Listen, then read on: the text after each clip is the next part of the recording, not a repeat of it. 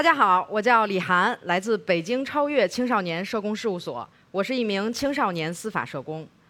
我们机构是一个在司法领域里专门为有需要的未成年人提供社会工作服务的公益组织。在过去的十年里，我们接受公检法的委托，啊，对北京三千多名这两类未成年人群体提供了专业服务，比如社会调查、违法训诫和帮教、被害人救助等等。当然，我们主要的服务群体就是违法犯罪未成年人和被害未成年人。今天我非常有幸跟大家简单的分享一下我们的工作是什么。其实提到违法犯罪未成年人，大家通过影视作品、通过媒体报道会有一些初始的印象，啊，但是他们真的是这样的吗？我们抽取了2015年到2019年我们机构服务的900个未成年人，进行了一个非常简单的数据统计。十四岁到十八岁，初中、高中的年纪，超过一半辍学了，男女比例九比一，绝大部分都是男孩儿，啊，京籍占百分之二十，非京籍占百分之八十。但是在这八十百分之八十的非京籍里，还有两成左右是从小在北京出生长大的。我们再来看一看罪名分析，有将近百分之四十是盗窃罪。啊，有一部分故意伤害以及寻衅滋事、聚众斗殴这样行为上是打架的，占到了百分之二十五以上。而我们关注的那些比较恶劣的，比如杀人类型的犯罪，有百分之一点六六，强奸、猥亵加起来百分之七点几，也就是我们对他们的那种非常极端恶性的印象占到了不到百分之十。确实有通过数据，我们看到我们对他们的一些简单的印象和数据是有一部分重叠的。但是如果只通过一个犯罪行为、一个犯罪事件去观察他们的话，我们只能看到冰山上面小小的一角，呃，冰山下面庞大的、他们鲜活的、呃真实的样子，我们是看不到的。那么我们服务的未成年人是什么样的呢？这是一张。呃，我们服务区的区域里面非常受未成年人欢迎的一个网吧，几乎每一个我们服务的未成年人全部都去过这个网吧，而且呃，这个在这个网吧里面流连忘返，夜不归宿。这个网吧没有什么特别的，它的设备、游戏的内容都是一样的，但是它特殊的是，它对未成年人管理比较宽松，未成年人可以非常容易的进去，在里面几宿几宿的不出来，所以它成为了一个社交场。如果你从这个网吧门口路过，你会看到有一些年轻人在互相递烟，然后兴高采烈的在互相盘道。他们为什么会到这个网吧里呢？我想有两个原因，一个是家庭和学校拉不住他们了，甚至在往外推他们；而朋辈群体有非常致命的吸引力，在往外拉他们。和朋辈群体的社交互动可以满足他们一部分需要。我们可以去想象，他们在互相递烟的过程是一种行为认同；他们在我兴高采烈的去讨论大哥、讨论打架、讨论摩托车的时候，是在获取一种谈资。通过这个谈资，他可以在自己的社交朋辈里、朋辈群体里面获得关注，获得一个构一个群体归属。而这种认同和群体归属，在传统的学校和家庭里，他们已经越来越难得到了。因为他们的成绩越来越差，表现不佳，他们很难达成家庭对他们的期待了。并不是所有的未成年人都是刚才那些原因，每一个未成年人都各有不同。我们服务的一个小杨，就是代表了另一类孩子的样子。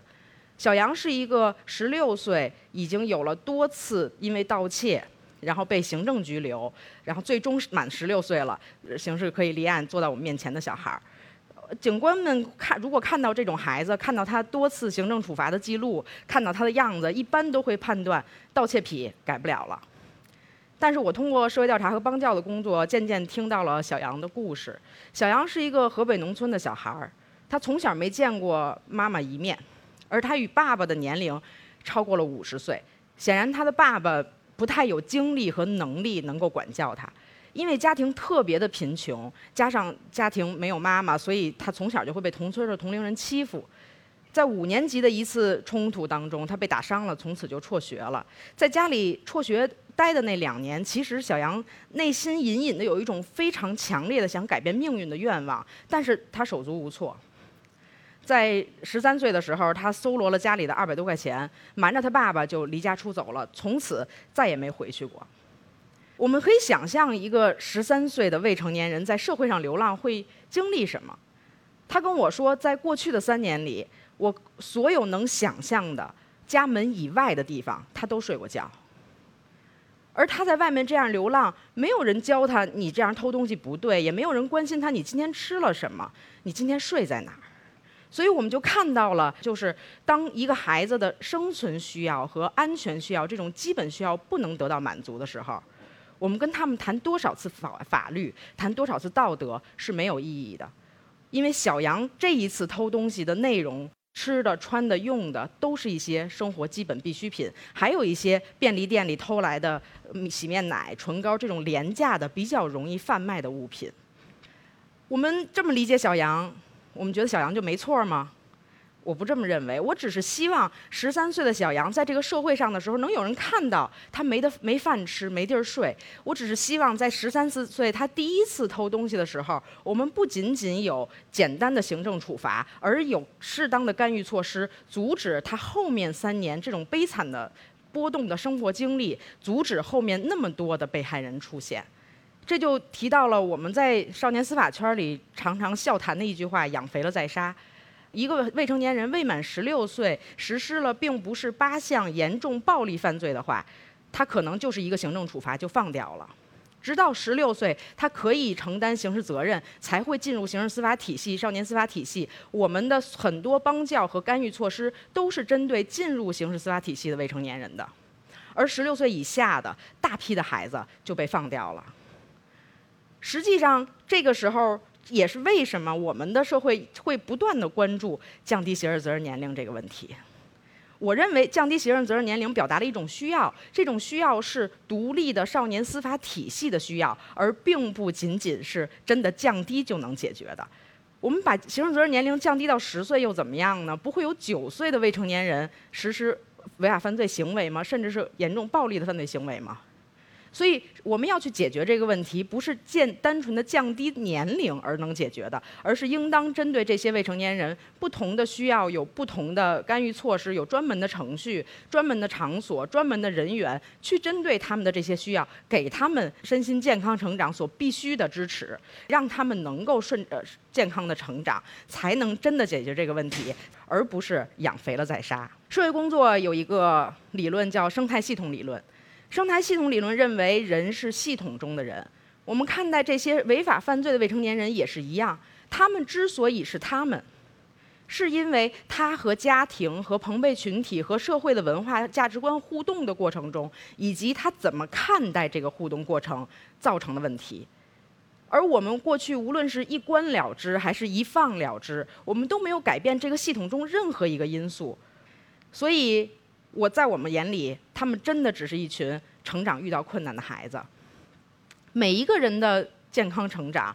都离不开呃被肯定、被尊重，然后被关注。但是他们可能得不到，他们可能就是咱们课堂里那个老师会说“谁也别搭理他”那个孩子。他们可能就是家庭里长期被忽视，家长要忙很多事情而看不到他的那个孩子。这些孩子在成长中，他们就渐渐地缺失了特别多的能力。但是我们认为未成年人是波动的，可是即便有波动，它也是可以改变的。如果我们不相信未成年人可以改变，我们不会在这个领域非常艰难地坚持十年的时间。未成年人是充满机会的，他的问题是成长中的问题。只有只要我们关注了他，关注给他构建了一个合适的系统，他就有机会改变。刚才我说了，过去他们有好多应当获得的能力没有获得，比如应对困境的能力。其实违法犯罪行为就是一种适应不良的状态，他们面对挫折会特别容易缩回去，他们更沮丧，他们更没有能量去面对这些真实社会的压力。他们就回到自己的安舒区里面，他们就体现了一种适应不良的状况，而我们是可以通过一些专业的手段去干预这个现象的。所以我们在过去的十年里尝试了非常多的帮教方法，我们设计了城市立旗活动、公益公益服务活动，然后法律教育活动等等。我们希望能够通过这些活动去弥补一些他们成长当中缺失的能力的培养。我们希望他们能够获得一种自信心、成就感的能量，去面对真实社会的压力。我们也希望在活动中，他们能够学会对规则的真正确的认识，能够学会与他人互动的能力。城市立旗是我们非常传统的一个活动。过在过去的四年里，我们呃每周一次到三次，然后呃组织了三十多期、三百二十多次的这样的活动。形式可能有在北京的大街小巷徒步，有零到一百的收集挑战，有上山捡垃圾，有整理共享单车等等。比如这张照片，我们的孩子们的双脚丈量了北京几乎每一条地铁线，走遍了二环路、三环路、四环路，甚至还有走好几遍的。在这个过程当中，我们希望他们能够体验设定目标、克服困难、一步一步达成目标成功的成就感。我们也会设计一些让他们去关注这个社会当中的一些陌生人，关注他们的需要和这个城市发生连接。比如，我们会让他们给你认为路上有需要的人发一瓶矿泉水，或者发一个口罩什么的。我们的未成年人特别喜欢关注，呃，这个环卫工人、绿化工人、建筑工人等等。可能他们就是从这个这些家庭里出来的。我们看到了这些孩子们，当他关注到了这个城市的陌生人，这些人被关注的惊讶的表情和对他真诚的感谢，对我们的孩子来讲都是非常重要的一些能量。但是他过去没有机会得到。我们也带孩子们去养老院、孤儿院、临终关怀医院，还有一些服务弱势群体的专门机构，去提供系列的公益服务。我们希望他们能在公益服务过程中体验自身价值，体验承担社会责任的感受。这是一张在太阳村的活动照片儿太阳村是一个专门代养服刑人员子女的公益组织。我记得第一次我们去太阳村的时候，太阳村的孩子们在篮球架的下面有就自己聊天，但是不和我们互动。而我们的青少年实际上是经常是要极力的避免自己会陷入一种被拒绝、受挫的情境当中去的。他们很担心自己没面子或者是受挫，所以场面一瞬间有一点尴尬。但是我们的孩子好像非常。敏感的就调试，发现了什么，然后就迅速调试了自己。他们调整了自己，主动去和这些孩子沟通。他们又对待这些太阳村的孩子态度异常的平等，他们的方式非常好，他们在一起玩的特别开心。那一次，我发现了我们的孩子有一个特别好的亮眼的特质，就是他们其实更敏感，他们更容易察觉哦，原来太阳村的孩子也和我一样害怕被拒绝，原来太阳村的孩子也不想轻易的对其他人。有期待，因为害怕失望。当然，我们的活动还在持续，但是那不是真实的社会。我们会用非常精心的去设计活动的框架。我们呃是受过专业训练的社工，我们知道如何回应他们的每一个问题，然后我们如何去一步一步引导这些目服务目标的达成。但是，这些都是在设计框架之内的。我们只是希望他们能通过活动，能够提升个人能量，提训练一些、弥补一些能力的培养。但是，他只有真的能适应社会，才算是正常的掌握了回归社会的能力。所以我们必须把他们推出去。我们在北京维护了十二家关护基地，这十二个爱心企业会给我们的孩子们提供技能培训和工作机会。这关护基地非常的重要，而且非常的珍贵。就是因为他们能获得这个机会，让我们陪伴他慢慢的适适应社会。他们适应不良的表现可能非常多，其中一项就是他没钱了，他想出去工作，但是他不适应那儿的管理，轻易的就离职了，可能就是被批评几句，一冲动就离职了。而且他也有可能他表现的不如其他人那么好，这个店很快就把他辞退了。所以。只只有在关护基地里，我们和关护基地和包括检察院、公安机关，我们都清楚他的情况，我们去望他，为他为他创造一个机会稍微多一点儿、耐心稍微多一点儿的环境。当然，他还是真实的，他必须要遵守这个店里的管理规定。运用关护基地的这个最庞大的群体是一个附条件不起诉的群体。附条件不起诉是一项呃少年司法的呃对未成年人的专门程序。在这个程序里，呃，符合未成年呃附条件不起诉基本条件的孩子，会被检察官呃这个处以一个六到十二个月的监督考察期。在这六到十二个月里，孩子们必须完成相应的约定，然后完成一些行为的改变。啊，只有他完成了，他才能获得宝贵的不起诉的机会。但是当然它条件很苛刻，并不是每一个未成年犯罪都可以进入附条件不起诉的，而也不是每一个孩子都坚持下来了，他们也有中途撤销的可能性，因为他完不成约定的那些。那些呃结果，所以他如果出现违规或者怎么样被撤销了，他就又回到过去的呃司法程序当中去，可能也会回看守所，可能也会被判刑。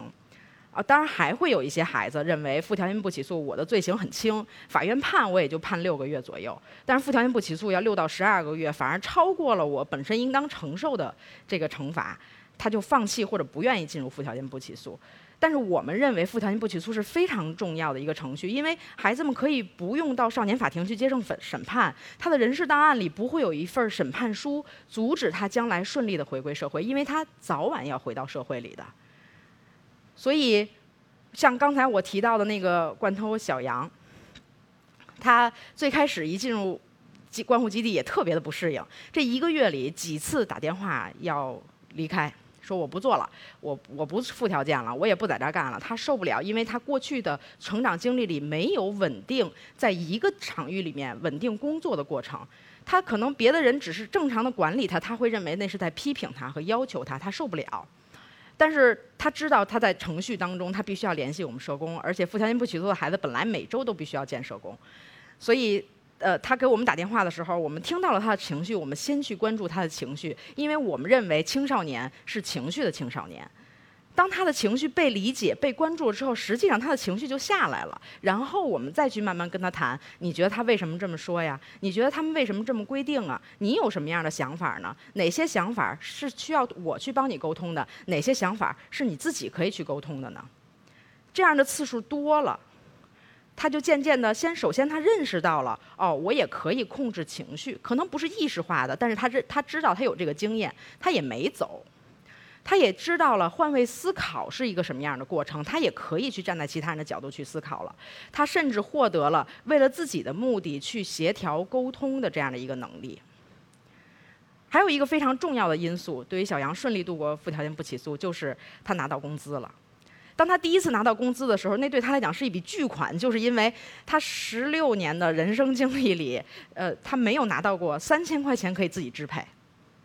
而当第二个月、第三个月他再次拿到工资的时候，他就发现，他又就收获了一个非常重要的体验，那就是只要我坚持在这儿干，我就可以获得工资。这是一种他没体验过的目标感。所以在这样非常艰难的坚持下，小杨。从附条件不起诉开始到现在三年的时间，没有再偷过东西。他一直在各个的餐馆里面去打工。我们说了好多对个体的干预回应，说了好多社会包括司少年司法如何去支持他们，社会如何去支持他们。但是对于未成年人来讲，最重要的就是家庭。当然，我们在实践当中最艰难的也是家庭，因为家长们总是有更重要的事情排在他的孩子前面。我记得。在十年前，我刚开始做社会调查的时候，我从看守所里见完孩子回来，打给家长打电话，想要转达他孩子的情况，然后这个了解做一下家庭调查。我刚做完自我介绍，家长就说：“这孩子我管不了了，让国家管吧。”就把电话给挂了。那是我第一次知道还有不要孩子的家长。当然后来我们也遇到过。我们。遇到的更多的家长的样子是什么呢？他们当这件事情发生了之后，他们极力的掩饰家庭的问题，极力的美化自己的孩子，希望能够帮自己的孩子获得一个更好的司法处理结果。我我当然理解他们，但是我们会看到这群家长有一个非常重要的共同点，就是他们更关注的是出现问题去解决问题，而不是去正视自己家庭里可能有一些问题需要关注。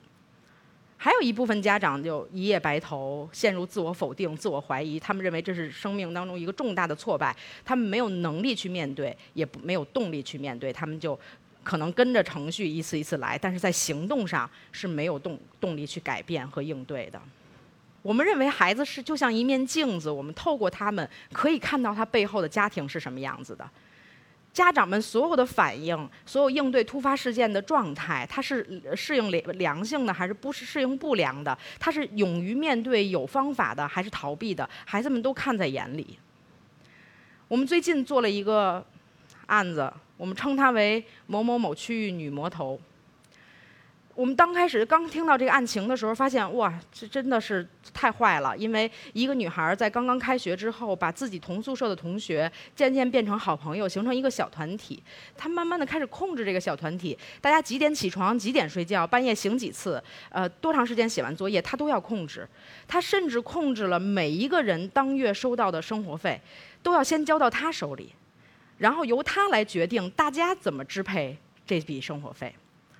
最后非常疯狂的就是他会约定大家共同长多少斤、瘦多少斤，所以为了那差的长的一零点几的体重，他会要求他的同学大晚上吃几桶泡面，去追求那零点几的身体重的变化。这当然是犯罪行为了。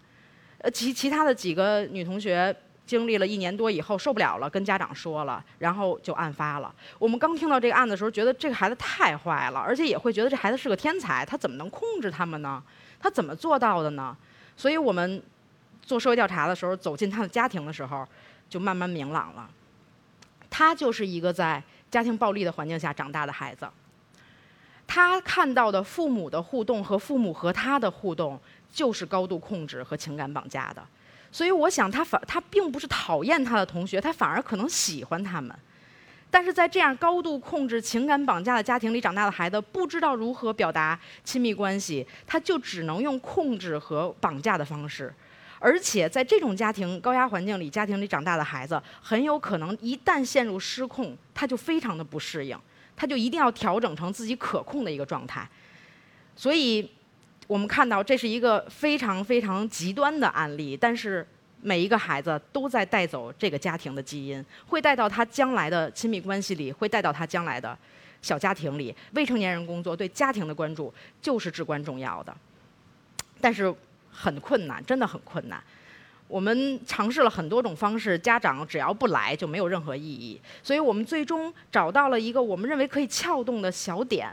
啊，我们创立了“爱不怀疑”亲子活动系列，目标就是一个唤醒家庭的情感。我们希望能够让停滞的、冰冻的情感在这个家庭里重新流动起来。我们呃去设计一些非常简单的，但是在这些家庭里不太容易出现的，比如到公园里去野炊，呃，比如去做一些这个烘焙，比如设计一些游戏环节让他们来参与。我们只希望提醒家长，当这个小生命刚刚降临在这个家庭的时候。那个时候，你最大的希望是什么？你最大的幸福是什么？你是你数数他十个手指头和十个脚趾头，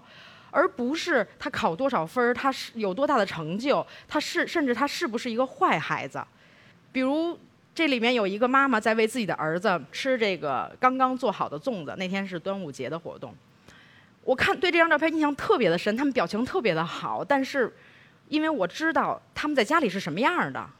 他们在家庭里可能已经有长达一年以上的时间，气氛是冰点的，孩子整天把自己关在里面玩自己的游戏，然后他们可能为了避免和父母发生互动，他是呃黑白颠倒的，这样的话他们就不用见面儿。但是在这里，他们看着大家都在做，而且他有固既定的活动环节，他们就就是合理化的在一步一步跟着走，反而表达了他们的真实需要。补救的工作做得越多，越觉得预防太重要了。所以我们尝试在这个工读学校里面，呃，做了五年的住校社工。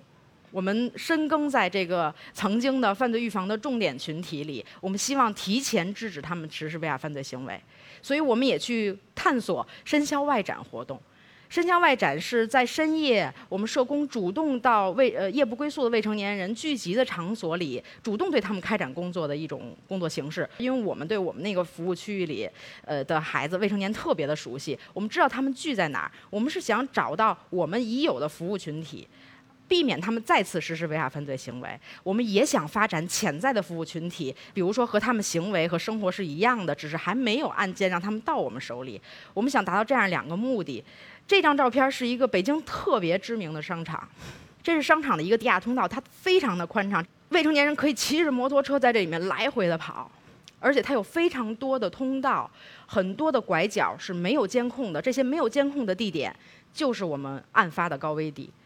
我们深宵外展的时候会到这些地方去踩展踩点儿，我们的未成年人特别容易发现那些咱们挺熟悉，但是你看不到、没有监控的地点，他们可能在解决一些小冲突。所以我们在深校外展过程中也会见到他们，也多次解决这个他们已经剑拔弩张了。他们看见我们，知道我们是谁，就不会再一再用打架的方式解决问题了。啊，他们也会来找我们处这个说和解决问题。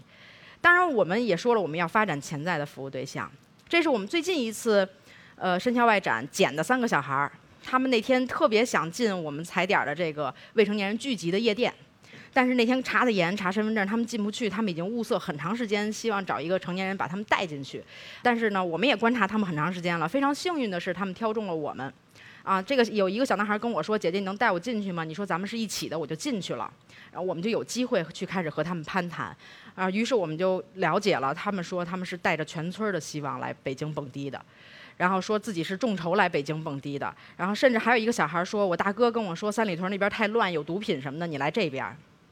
我们会关注到他们的这些信息，我我们很敏感地认为他众筹来蹦迪是什么意思？是不是有在他当地有抢劫呃或者是切钱的行为？他大哥是什么意思？是什么性质的大哥？我们也会去想，他来北京蹦迪，为什么觉得带着全村的希望来北京蹦迪？可能真的就是在他们那个环境里，这种行为是一个非常有谈资的行为，非常有吸引力的行为。我们这个也担心他们什么时候离开。我们知道了他们身上还有二三百块钱，那这钱如果花完了，他没有钱回家了呢？他会不会进入一个高风险的状态呢？这些问题我们聊了好几个小时，慢慢的跟他们聊清楚。然后我们加了他们的微信，告诉他们我们有一个关护基地，可以住宿，可以吃饭。如果他们再来北京遇到任何困难，可以来找我们。但是他们说他们天亮就要走了，他们今天不需要住宿，所以呃，这个他们走了就就到家了，也跟我们说了他们到家了。但是我们留下了一个问题，我们那天晚上对于他们三个人来讲，除了阻止他们进入这个夜店，我们其实什么都没做，我们也什么信息都不能准认为自己准确的掌握了。如果他有学校社工，有社区社工，让我可以和他们沟通呢？让我们可以联动的去对这些孩子提前看一看，他就是纯好奇来玩的，还是真的有一些风险需要提前干预。所以像我们这样的司法社工在全国非常非常少，我不知道，我觉得几千人撑死了吧。所以我们在北京在海淀可以做这样的服务。呃，这个呃，有大部分的相关的未成年人在我们国家的经济欠发达地区或者其他还没有发展的地区，他们并不能得到平等的一致的呃高质量的服务，这个还需要我们继续的在这个领域里面去努力。当然，未成年被害人也是我们的一个非常重要的群体，就是因为很有可能只因为这一件突发事件，这些未成年人的生命就转折了。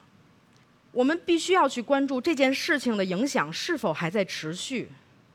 我们必须要关注未成年人选择报警以后，他在司法程序里面是不是可以保被保护，不被二次伤害。我们必须要去关注他需要哪些支持，才能获得顺利恢复社会功能，回归到正轨的社生活里面去。我们要去关注这些，去帮助这些委屈的。呃，不幸的被害未成年人能够减少、尽量的止损，减少这件事情的影响。这是一个我们服务了三年的被害未成年人。这一次，这张照片是我们最后一次陪他在医院检查。他在一年半的时间里有六次被侵害的的经历，而非常令我们痛心的是，他其实第一次被侵害，我们就已经开始提供服务了。所以他的每一步的变化，每一个案件，我们都非常的清楚。他是一个，呃，这个呃智力残疾的小孩儿，所以我们知道这个群体在国内外的研究里都是一个被侵害的高危群体，而且针对他的自护教育是非常困难的，而且他自己和爸爸和弟弟来北京随爸爸来北京务工，他爸爸是必须外出工作赚赚钱养家的，而他们没有妈妈，所以。弟弟是正常的，可以上学，而他没有学籍，从小没上过一天学，在北京就更上不了学，所以他就只能是闲散在那儿。他本来就处于一个没有监护的状态，而我们看一看他的家庭环境，就是非常窄小，这是室内的环境，蜗居。室外的社区，我可以跟大家说，就是我在过去十年的社会调查和被害人的家访的经历里，我经常感慨，因为我是北京长大的，但是我从来不知道北京还有这样的地方。他们外面的社区的人员构成是高流动性的，然后这个结构非常复杂的一些低收入的劳动者，然后他们这些社区里由于房房租低廉，所以特别杂，什么人都有，而他又是一个看上去就能看出来是一个傻傻的孩子。所以，即便一次案发搬一次家，一次案发搬一次家，他们家庭的经济能力是不能选择社区环境的。所以，这个社区环境本身就是一个高危的状态。这些问题都太难解决了。我们虽然一次一次在受打击，心里非常折磨。我们不希望他再经历任何一次这个流程，因为他已经从第一次到派出所那么呆呆傻傻的，吓得都不敢动，到后面他已经知道他要面对什么，甚至他知道他脱了裤子坐到那个椅子上。这不应该是他这个年纪应该了解的，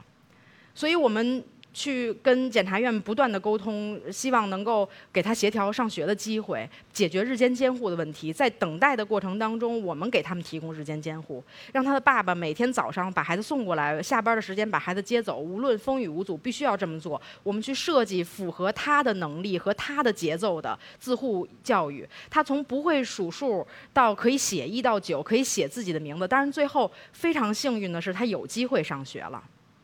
还有机会到他的这样的孩子的群体里面去上学了，这非常难得。